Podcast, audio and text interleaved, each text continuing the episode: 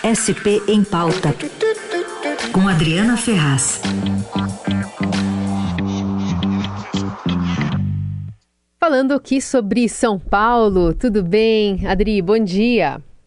Oi, bom dia, Carol, bom dia, Raíssa, todos os ouvintes, tudo bem com vocês? Tudo certo.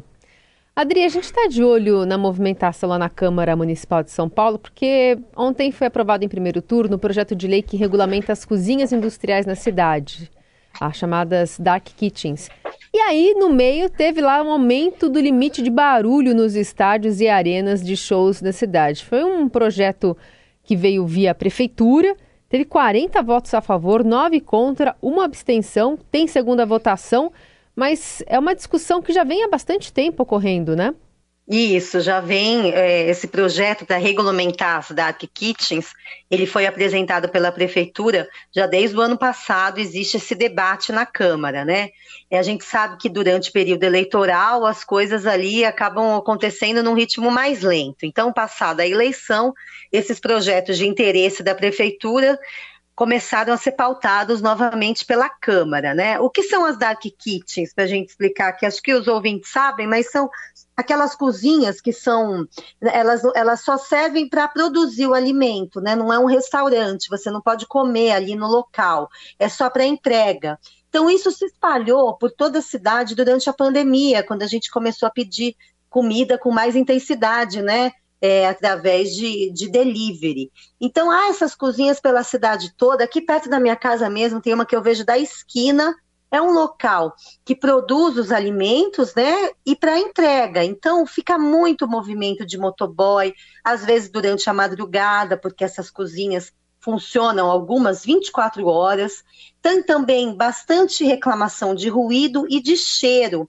Por exemplo, tem dark kitchens de lanchonetes, né? Então, muita gordura, cheiro de gordura. Isso tem atrapalhado ali, claro, a vida dos moradores do entorno. Então, a prefeitura, pressionada, também resolveu fazer uma regulamentação. Por quê? Porque na lei atual do zoneamento de São Paulo, esse tipo de equipamento não existia não tem ali qual as condições, as condições que esses equipamentos operem. Então, é necessário realmente aprovar uma regulamentação. A questão, Carol, é a seguinte: no meio desse texto que trata das dark kitchens, entrou o que a gente chama de jabuti, que é uma lei complementar, vamos dizer assim, eles pegam uma lei, um outro projeto de lei, que tem uma certa relação, vamos dizer assim, com muita boa vontade, e coloca ali no meio do texto para aprovar numa tacada só. Então já faz um acordão ali para aprovar um assunto e o outro vai no embalo. E essa do barulho relação... já estava também há bastante tempo sendo discutida, né? Exatamente. E tinha uma, uma essa do barulho, para a gente explicar também é o seguinte, também o zoneamento, delimita quais os limites de decibéis, né, limites de barulhos pela cidade, de acordo com o local da cidade e de acordo com o horário. Então, a grande questão aqui é o entorno do estádio do Palmeiras, porque o estádio do Palmeiras era só um estádio. Depois que foi reformado, virou uma arena de shows. Então, é, o, o, o, barulho, óbvio, né, é, que sai do, do, quando tem eventos de shows ali, é muito maior do que o decibéis, às vezes, de um jogo de futebol, que também é, só tem ali de quarta e domingo, às vezes nem tem toda semana, né? Então, é, a prefeitura fez um projeto para aumentar o limite de decibéis nessas áreas de arena. Esse projeto acabou não andando na Câmara e aí, então, a liderança do governo resolveu colocar no meio do projeto das Dark Kits esse projeto no meio, com um artigo ali que passou, fizeram um acordo, você mesmo diz 40 votos favoráveis, isso inclui, então, também parte da oposição. Então, por que 40 votos favoráveis? Porque matérias relacionadas a zoneamento, elas exigem um quórum qualificado, que é um número maior de votos a favor, no mínimo 37. E o governo, então, conseguiu 40 votos favoráveis para esse projeto que uniu uh, os dois temas, Dark Kitchen e essa questão dos decibéis. Agora, não é lei ainda. Precisa passar por uma nova votação, viu, Carol e Reis? É, ontem, inclusive, teve barulho lá no Allianz Parque, né? Porque foi o jogo da taça. E agora eu estou vendo aqui é, que a alegação do, do líder do governo, Fábio Riva, é que não tem um, uma limitação que agora eles colocaram em 85 decibéis. Mas não é em 55 decibéis a limitação, Adri? Então, a atual, né? Atual. Esse projeto, ele possibilita esse aumento, né, para 85 decibéis.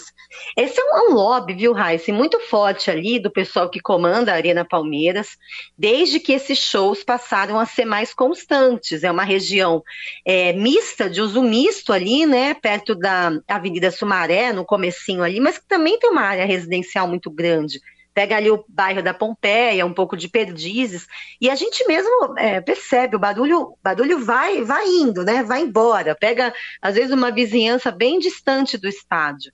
E o, o, a W Torre, que é a empresa responsável por esses shows, é a dona do estádio por enquanto, né? No acordo feito com o Palmeiras, estava sendo multada, muitas multas nos últimos anos em relação a essa questão do som. E essa pressão em cima dos vereadores, a gente sabe, né, do lobby que existe aí, é, do empresariado, enfim, e aí conseguiram primeiro que a prefeitura elaborasse um projeto para alterar essa questão do decibéis e agora conseguiram então que esse projeto se unisse aí essa questão das dark kitchens. A oposição, que votou junto em parte, não todo mundo, mas alguns vereadores do PT, por exemplo, votaram a favor e outros contra. Os que votaram contra, eles dizem que é preciso se discutir, óbvio, mais a questão, ouvir mais os moradores em audiências públicas e debater o tema, né, que é o que a gente espera de uma Câmara Municipal, né, gente? Mas essa legislatura, especificamente, ela tem sido marcada por uma aprovação muito rápida de projetos, quase sem debate com a, com a sociedade e sob influência muito grande da Prefeitura.